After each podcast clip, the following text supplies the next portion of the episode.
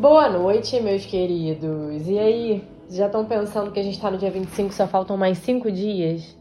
Já pararam para pensar que fizemos 50 devocionais juntos? Faltam 10 ainda, hein? E vamos junto. Gente, se tem uma coisa que agrada ao Senhor, nosso Pai, é que a gente tenha humildade e certeza nele, somente nele, não em nós mesmos. O salmista Davi vai dizer no Salmo 39, versículo 1 assim, ó: Disse comigo: Tomarei cuidado com o que faço e não pecarei no que digo, ficarei calado enquanto o perverso estiver por perto. É, em outra versão você vai ler: Guardarei os meus caminhos, né? Cara, a gente não pode dizer no nosso coração: Ah, eu vou para lá, para cá, não vou pecar. Sabe, cheio de certeza? Porque nada coloca a gente tanto em perigo de pecar quanto se vangloriar da certeza. A estrada é muito lamacenta, vai ser difícil seguir o caminho sem sujar as roupas. É um mundo de breu. Precisamos vigiar sempre, se ao lidar com esse mundo tivermos de manter as nossas mãos limpas. Porque tem um ladrão em cada curva da estrada para roubar nossas joias.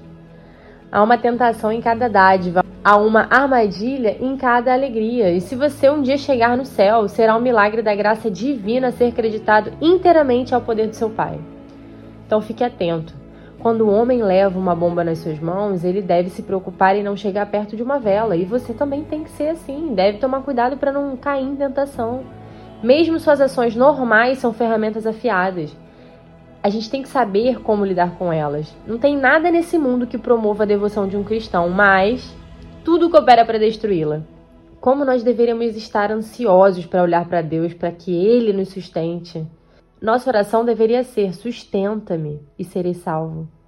E tendo orado, a gente também tem que vigiar, cuidando de cada pensamento, palavra e ação, com zelo, cuidado. Não se exponha desnecessariamente, mas se for chamado a se expor, se for enviado para onde os dardos estão voando, nunca se aventure sem o seu escudo. Porque assim, pode ter certeza, uma vez que o inimigo te encontra sem armadura, ah, ele vai se deleitar com a chegada da hora de triunfo dele, porque ele vai tentar ferir.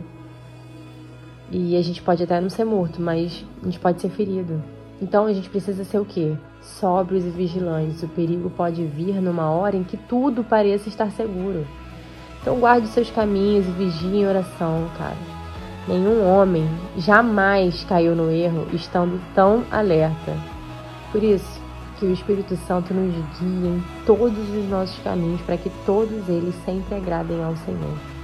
Pai, essa noite te entregamos os nossos caminhos para que sejam guiados por ti, Pai. E a única certeza que a gente pode ter é que em ti, sim, chegaremos no fim da estrada, contigo. Somente assim. Obrigada por essa certeza, essa convicção que vem do Teu Espírito Santo. Em nome de Jesus. Amém.